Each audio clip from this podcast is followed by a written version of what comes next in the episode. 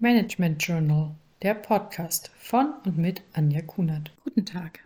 In dieser Podcast-Folge führe ich aus, wie eine Führungskarriere in Teilzeit gelingen kann, ohne dass die Work-Life-Balance darunter leidet.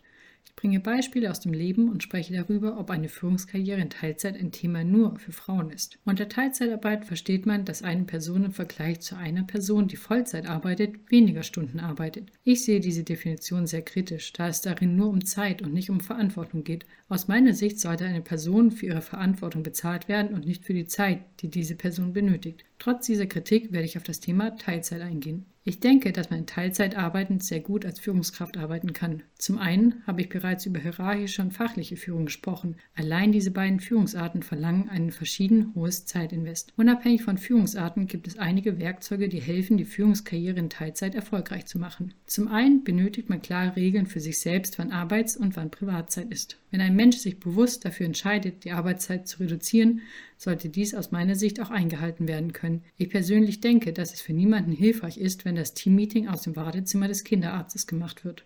Außerdem sollten diese Regeln klar kommuniziert werden.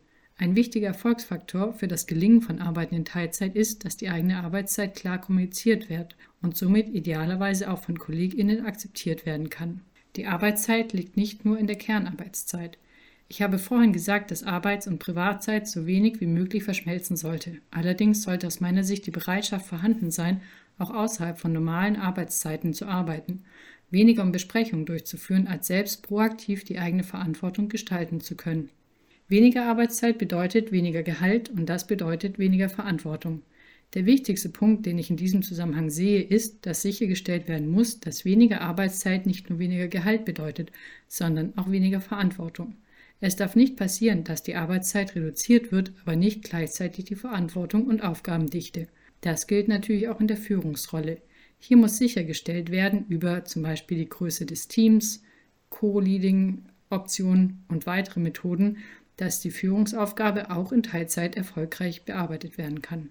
Ein letzter wichtiger Punkt ist, dass regelmäßig reflektiert werden sollte, wie die eigene Belastung unter der Teilzeitarbeit ist. Um sicherzustellen, dass die mentale Gesundheit erhalten bleiben kann, sollte jede Person regelmäßig darüber reflektieren, ob das Arbeiten in Teilzeit das richtige Setup ist und wie jeder persönlich mit der Belastung umgehen kann. Eine Führungskarriere in Teilzeit ist aus meiner Sicht absolut möglich, sowohl für Frauen als auch für Männer.